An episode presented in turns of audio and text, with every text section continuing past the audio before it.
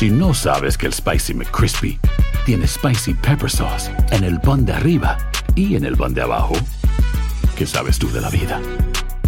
Para, pa, pa, pa. Dicen que traigo la suerte a todo el que está a mi lado. Y esa es mi mala fortuna. Basada en el clásico de Juan Rulfo, llega Univisión, El Gallo de Oro. Supongamos que la caponera puede inclinar la suerte a quien ella quiera. Estás tardando en conquistarla. Con Lucero, José Ron y Plutarco Asa. Este gallo está cambiando la vida. En una historia legendaria de amor y azar. No trates de cambiarme, no lo vas a lograr. El Gallo de Oro, lunes a viernes a las 9 por Univisión. Hola, soy Borja Voces y te doy la bienvenida al podcast de Edición Digital. Con muchísimo gusto, Carolina Sarasa en este ya. A continuación escucharás las noticias más importantes del día.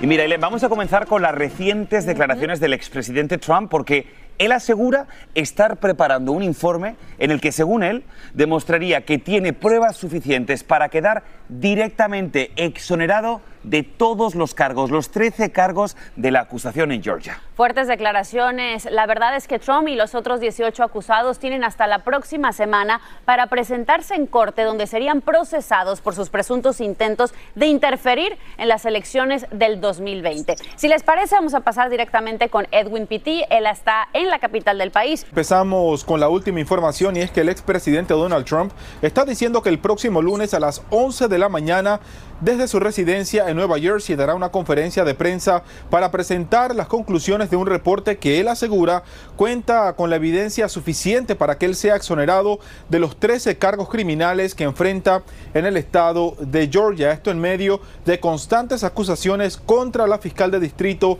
Fanny Willis. Pero precisamente hablando de la fiscal de distrito, la oficina del alguacil en el estado de Georgia está diciendo que todo está preparado para que a más tardar el próximo viernes 25 de agosto al mediodía, tanto Trump como los otros 18 individuos acusados en esta pesquisa se entreguen para ser procesados como dicta este proceso legal.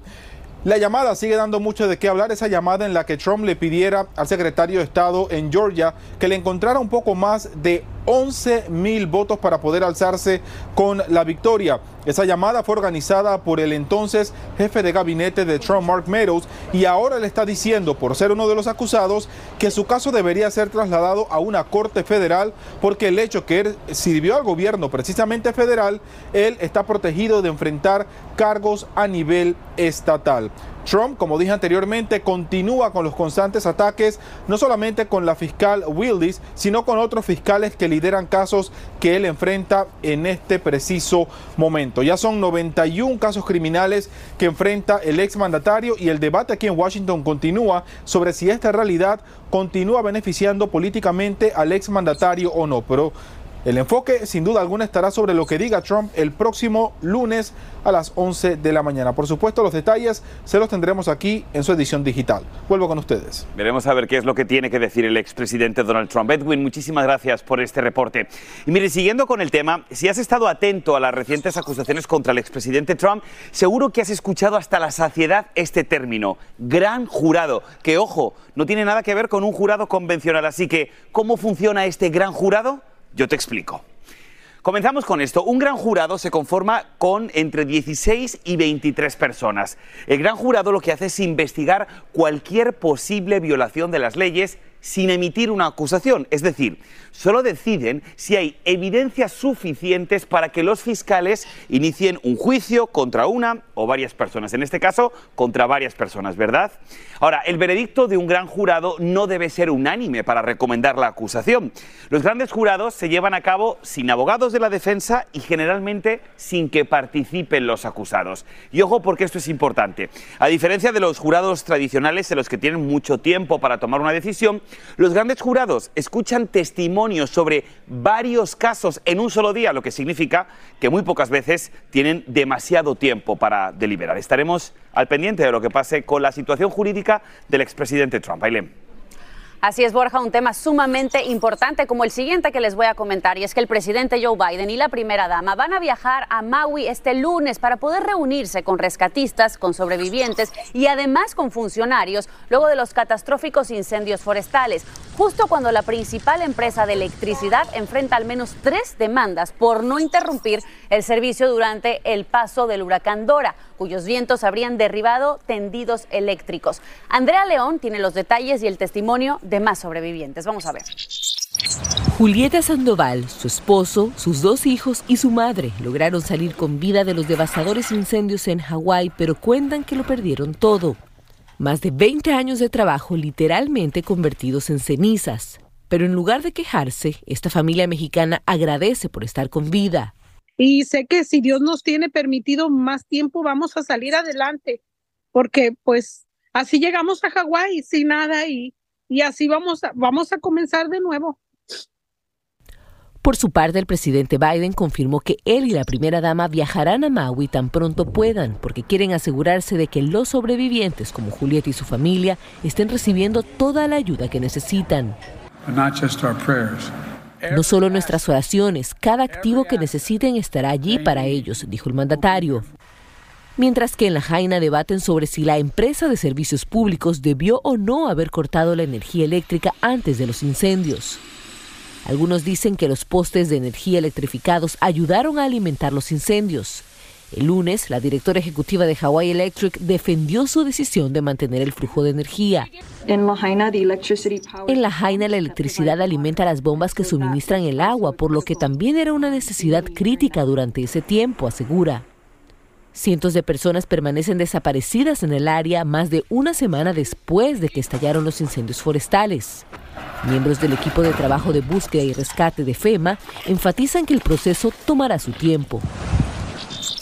Y aunque el epicentro de la devastación sigue siendo La Jaina, en la localidad de Kula, solo 25 millas de allí, los bomberos siguen luchando contra incendios más pequeños que ya han arrasado unas 700 hectáreas adicionales. Estaremos pendientes, chicos. Una auténtica tragedia, Andrea. Muchísimas gracias por el reporte. Y miren, la verdad, vamos de una tragedia a otra, en este caso en República Dominicana, en una pequeña comunidad. Y es que la cifra de muertos por la reciente explosión en un mercado ya se eleva al menos a 17 personas y más de 30 siguen hospitalizadas. Las labores de búsqueda y rescate continúan con la esperanza de hallar sobrevivientes. Sin embargo, el ánimo de los familiares ya comienza a decaer. Escuchen casado de Dolores en, en el pueblo. ¿Su hermano desaparecido? Sí, desaparecido desde ayer a las 2 de la tarde. Y la esposa no aparece. Estamos todos preocupados y no tenemos noticias. No me dejan entrar al morgue porque yo no reconozco su mano. Toda nuestra solidaridad de verdad con el, con el pueblo dominicano.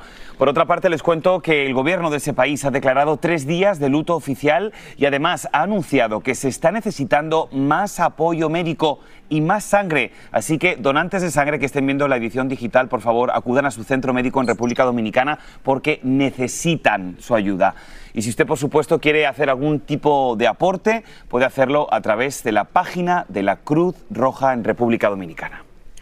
No necesitan y cualquier cantidad es muy valiosa. Por otros temas les cuento que la Iglesia La Luz del Mundo es nuevamente el centro de otro escándalo en Texas. El director del coro, Caleb Lemus, fue arrestado por la presunta violación sexual durante seis años de su nietrastra. Lemus, de 50 años, enfrenta cargos de indecencia por contacto sexual infantil, pero fue liberado tras pagar una fianza de 75 mil dólares. Vamos a pasar con Isaías Alvarado, quien es reportero digital y está siguiendo precisamente todo este caso. Te escuchamos, Isaías. Así es, hola, ¿cómo están? El reporte policial está basado en las declaraciones de la supuesta víctima y ella describe que habría sido abusada desde que tenía seis años y hasta que cumplió doce. Esta menor denunció que el acusado la tocó indebidamente al menos en diez ocasiones. Y para entender un poco la relación entre la denunciante y el sospechoso, el señor Lemus se casó con la abuela materna de la niña, que a su vez es miembro de una de las familias más influyentes dentro de la luz del mundo. Lemus fue arrestado este jueves y como bien decías, enfrenta un cargo de indecencia eh, con contacto sexual infantil. Él pagó una fianza de 75 mil dólares para continuar su proceso penal en libertad y deberá volver a, a la corte el próximo 14 de noviembre. La verdad que es increíble, un nuevo caso, una nueva acusación de abuso infantil en esta iglesia. Me gustaría precisamente conocer la reacción. ¿Ha habido algún tipo de reacción oficial por parte de los líderes de la Iglesia La Luz del Mundo ante este nuevo escándalo sexual? Bueno, la Iglesia ha guardado silencio como ha sucedido con otras denuncias de abuso sexual contra sus miembros. Este incidente sucede durante la celebración de su evento más importante, la Santa Cena, y se reunieron eh, miles de fieles eh, diciendo que su líder, Nazón Joaquín, es inocente. Hay que recordar que, que esta congregación mantiene esa postura de que él se declaró culpable, sí, de tres cargos, pero para evitar un, un escándalo más grande dentro de, de esta iglesia. Él, él, cumple una condena de casi 17 años de cárcel en una prisión de California. Isaías, muchísimas gracias por este reporte y bueno, estaremos muy pendientes de lo que sucede. Una acusación más a la Iglesia La Luz del Mundo. Este es el podcast de Edición Digital, con noticias sobre política, inmigración, dinero, salud y mucho más.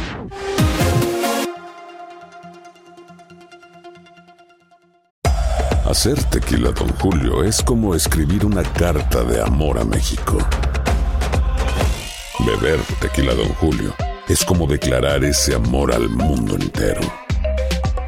Don Julio es el tequila de lujo original, hecho con la misma pasión que recorre las raíces de nuestro país.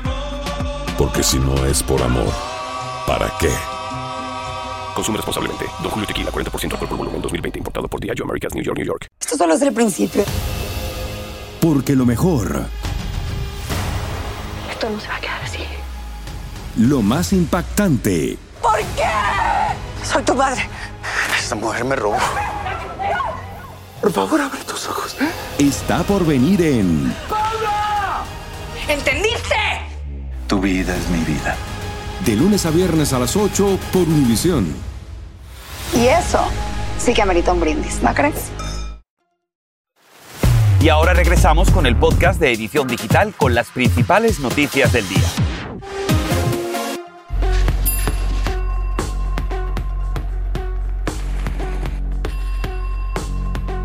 Super vamos con otras noticias que acaparan titulares en lo que debes saber a esta hora. Comenzamos. 230 migrantes han sido encontrados totalmente hacinados en un camión de carga en Puebla, México. En este hallazgo, las autoridades dicen que cuando hicieron una parada de tráfico, escucharon golpes y gritos de auxilio provenientes del interior del vehículo. En el grupo de mayoría guatemaltecos había varios adolescentes no acompañados. El conductor y su ayudante han sido detenidos. Y ahora escucha esto porque se estima que el nuevo refugio para migrantes de la ciudad de Nueva York podría costarle a los contribuyentes aproximadamente 20 millones de dólares al mes. Según reportes, eso es lo que valen las operaciones que requiere mantener ese centro con capacidad para albergar a 2.000 adultos solicitantes de asilo en la isla de Randall. Y miren, la madre del niño de 6 años que disparó a su maestra en Virginia podría pasar varios meses de cárcel si es sentenciada el próximo 27 de octubre. Gia Taylor, de 26 años, ha aceptado su responsabilidad en el cargo de negligencia por haber dejado el arma en un lugar accesible al menor, por lo que los fiscales del caso retiraron el segundo cargo en su contra por dejar un arma cargada al alcance de un menor, delito que implicaba varios años de prisión. Estaremos al pendiente. Le seguimos con más.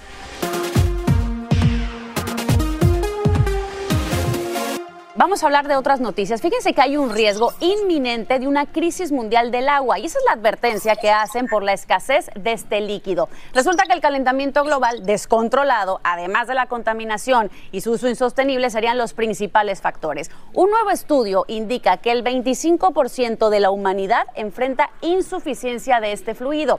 Fíjate en esto, Borja. Se estima que para el 2050 más de mil millones de personas se van a ver afectados, esto de acuerdo al Instituto Mundial de Recursos. Así que, ojo, hay que tomar medidas al respecto. Totalmente de acuerdo contigo. Manos a la obra. Por y favor. ojo, porque no es una cuestión solamente de los gobiernos, también nosotros, como ciudadanos de a pie civiles, podemos hacer también la diferencia.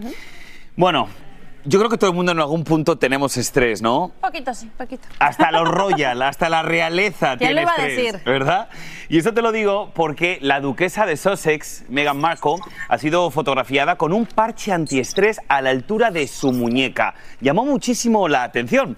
Así que la compañía que provee este dispositivo se llama Nucalm y afirma que el parche puede ser usado durante 24 horas. Ellos dicen que ofrece tranquilidad ya que actúa sobre el sistema nervioso, regula la ansiedad, promueve el sueño óptimo y alivia el estrés. Claro, eso es lo que dice la empresa, ¿no? Luego tendríamos que cada uno que probar si realmente funciona o no funciona. Parece que la duquesa Si le lo funciona, usa la, ¿no? lu- la duquesa, que nos queda a los mortales, ¿verdad? Pero qué bueno, me gusta que ella normalice estos temas. Claro, tiene mucho estrés la duquesa de tú. Sussex, ¿no?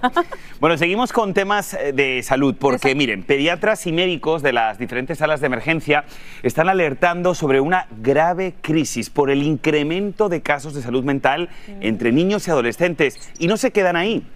Piden ayuda urgente para contar con los equipos y tratamientos necesarios para poder solucionar este grave problema. Y es que el incremento entre niños de 5 a 11 años fue del 24% entre el año 2019 y el 2020 y de un 31% entre los adolescentes entre los 12 y los 17 años. Ahora mismo nos acompaña el doctor Juan Rivera, quien es corresponsal médico principal de Univisión, precisamente para explicarnos sobre esta situación. Doctor, muchísimas gracias por acompañarnos. Y bueno, la primera pregunta que nos hacemos es, ¿qué está pasando?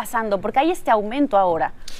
Yo creo que no, esto no es un problema nuevo. Hemos tenido eh, este problema de salud mental por mucho tiempo. Esto también habla un poco de el acceso a nuestro sistema de salud. Alguien que tiene algún tipo de problema de salud mental, ya sea ansiedad o depresión, no se supone que esté yendo a una sala de emergencia necesariamente para recibir cuidado. Se supone que estén yendo a los pediatras o a los médicos primarios, a los psicólogos, a los psiquiatras. Entonces hay un tema primero de acceso.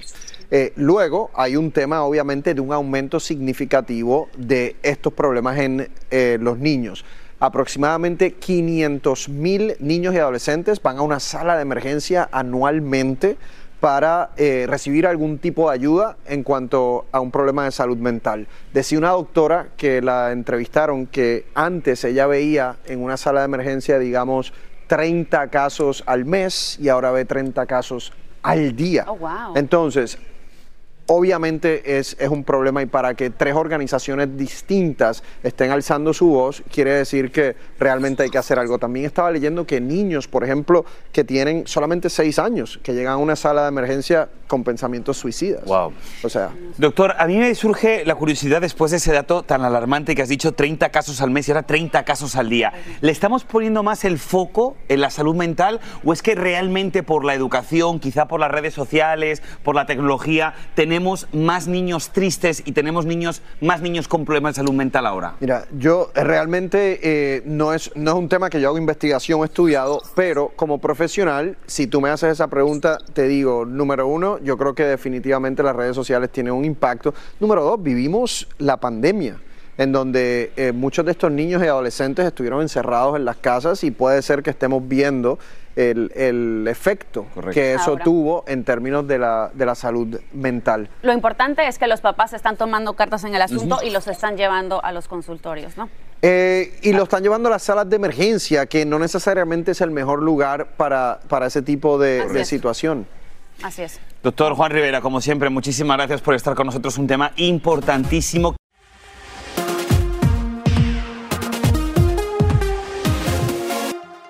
Un cirujano plástico mexicano tiene una paciente muy especial y diferente cada vez que va a la clínica. No es de carne y hueso, Borja es una Barbie. Wow. Y es que este doctor de Puebla, de nombre Paul Sebastián Juárez, tiene una barbiteca, un lugar que llama su lugar feliz.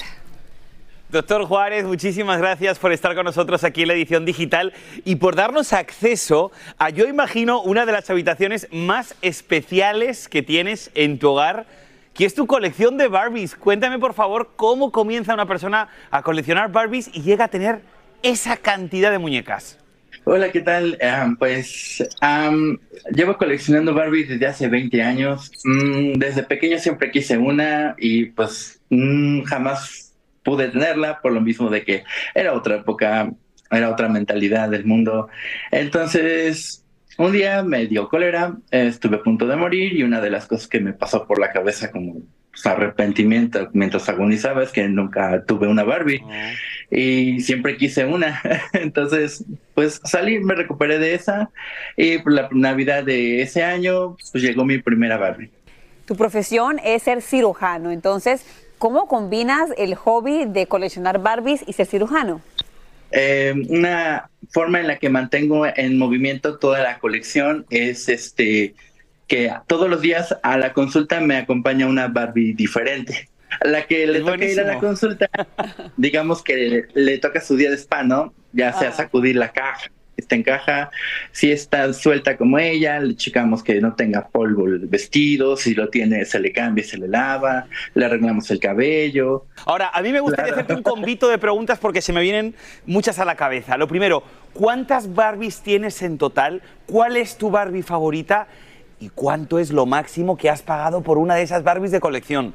Um, ok, primero, em, tengo actualmente 210 Barbies. Eh, eh, tengo mi, mi, favorita, pues es mi primera Barbie, la oh. Pink Collection número uno. Y mi este, pieza más cara o la que más trabajo o dinero me haya costado, pues es la Barbie de Karl Lagerfeld, el diseñador de Chanel, que es la que tenemos con los lentes negros. Aquí. Oh, mira qué bonita, oh, Qué cool, mira, esto, esto nos encanta. Doctor Juárez, qué bueno que se conecte con la edición digital y muchísimas gracias. Fue un placer, muchas gracias.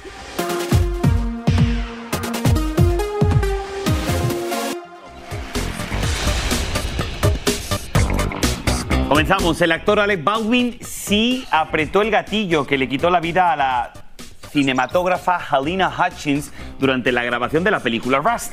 Así lo dio a conocer un nuevo informe forense. Con esta evidencia es posible que pueda enfrentar nuevos cargos. Además, hay un nuevo desarrollo en la historia de Michael Oher, la estrella de fútbol cuya historia de vida fue llevada al cine The Blind Side después de que Michael demandara a la familia que dijo que lo adoptó, asegurando que lo engañaron para que firmara un documento para convertirlos en sus tutores y así negociar el contrato para la película de la cual a él no se le pagó absolutamente nada. Ahora la familia lo está acusando de extorsión. Bien, y por otra parte, la compañía americana Mattel hace un tributo a la doña María Félix para hacer honor a su legado como María Bonita y convertirla en una muñeca de edición limitada. La nueva Barbie, María Félix, cuenta con un elegante vestido negro con dorado, accesorios exclusivos y fue diseñado por Carly Nuera, la líder de los diseños de la firma Barbie. ¿Qué tal, eh? Preciosa, yo la quiero. un auténtico honor, por supuesto, para nuestra comunidad latina. Por cierto, si no han visto la serie de María Félix, está en VIX. Yo ya la vi, está bonita. Y así termina el episodio de hoy del podcast de Edición Digital.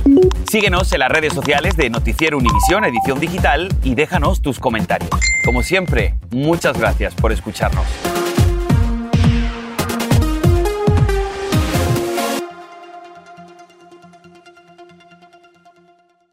Esto solo es el principio. Porque lo mejor. Esto no se va a quedar así. Lo más impactante. ¿Por qué? Soy tu madre. Esta mujer me robó. Por favor, abre tus ojos. Está por venir en. ¡Pablo! ¿Entendiste? Tu vida es mi vida. De lunes a viernes a las 8 por Univisión. Y eso sí que amerita un brindis, ¿no crees?